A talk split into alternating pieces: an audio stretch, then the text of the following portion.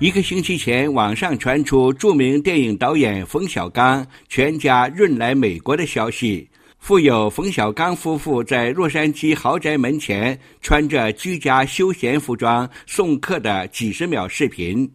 这消息立即成为网上热门话题。几天后，冯小刚上网发话，说来美国只是陪女儿读书。像我和徐帆这么热爱北京、眷恋故土、离不开哥们儿、吃不了西餐，在国内又有事业，电影拍的都是家国情怀，国家也有恩于我，我以哪门子民呢？但是冯小刚的解释难以说服网民，他回避了。既然不想移民，为什么在洛杉矶富人区好莱坞山上购置豪宅？据美国中文《世界日报》报道。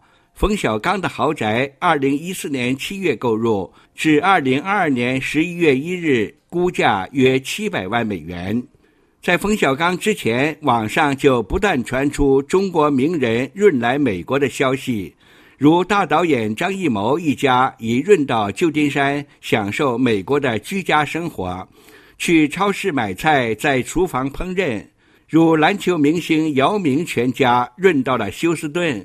姚明在加州酒乡纳帕购买了酒庄，他夫妻俩拥有美国绿卡，女儿是美国公民。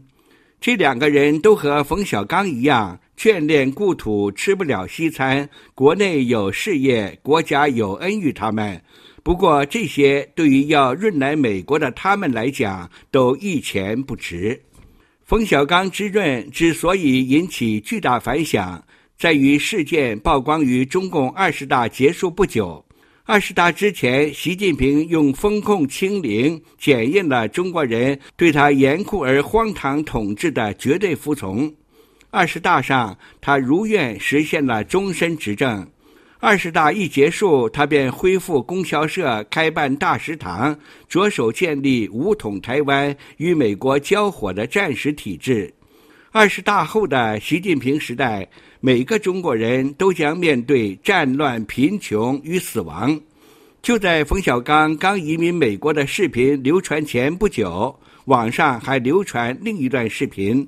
冯小刚预言中国必然发生另一场文化大革命，而二十大后的中国现实会比冯小刚的预言更糟。尤其冯小刚所在的演艺界，每个人随时都有可能被抓捕、被封杀。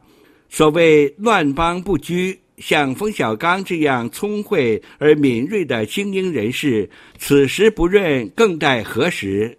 趋利避害是人的本能。二十大后的中国，有钱人和知识精英已然出现润出中国，也就是逃出中国的大潮。近日，网上一则消息就与这个逃亡潮有关。有很多企业老板把房子抵押给了银行，再想办法换汇，带着钱出了国。据说银行到现在才反应过来。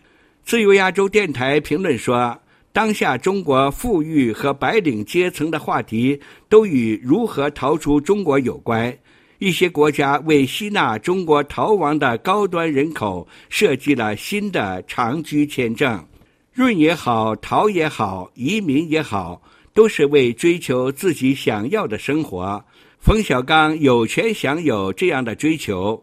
可惜的是，冯小刚之润或许因为网络曝光而功亏一篑，他不得不返回中国继续当他的导演。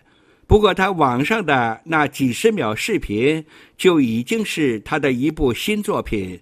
要比他过去导演的所有电影更具有当下中国的象征意义。